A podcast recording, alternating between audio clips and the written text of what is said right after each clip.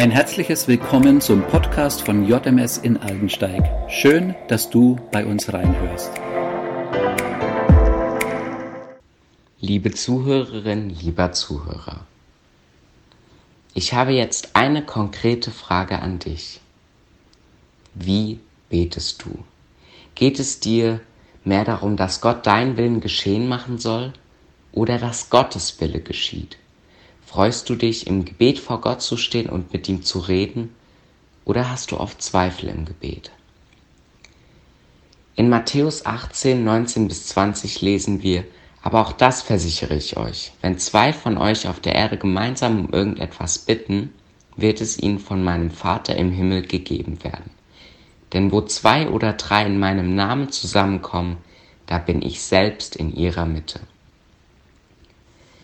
Es ist eine wundervolle Aussage. Zwei bitten auf der Erde um etwas, und der Vater im Himmel wird es ihnen geben. Doch das Ganze muss ein paar Voraussetzungen erfüllen. Beispielsweise Matthäus 6, 5 bis 8. Ich sage es jetzt in meinen eigenen Worten. Gott weiß besser, was wir brauchen, als wir es selbst wissen. Und in Jakobus 1, 6 bis 8, Gebet soll im festen Vertrauen und ohne Zweifel passieren. Weißt du, dass Gott besser weiß, was für dich das Richtige ist? Und kannst du dir sicher sein, dass du festes Vertrauen im Gebet hast und keine Zweifel haben musst? Bevor wir weitermachen, sollten wir nochmal über Vers 20 reden. Denn wir müssen etwas über die Bedeutung sprechen. In erster Linie ist es weder die Zusammensetzung einer Gemeinde noch eine Gebetsversammlung.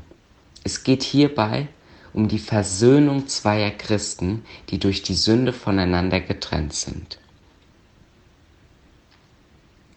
Doch es kann genauso gut für jede andere Versammlung angewendet werden, in der Jesus im Mittelpunkt steht.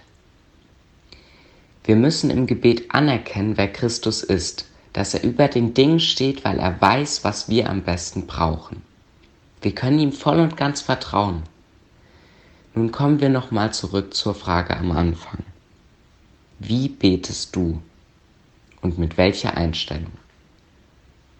Vielleicht verändert sich deine Einstellung oder du kannst dankbar sein, dass Gott dir jetzt schon die richtige Einstellung in dein Herz gelegt hat. Ich bedanke mich fürs Zuhören. Der Herr sei mit dir.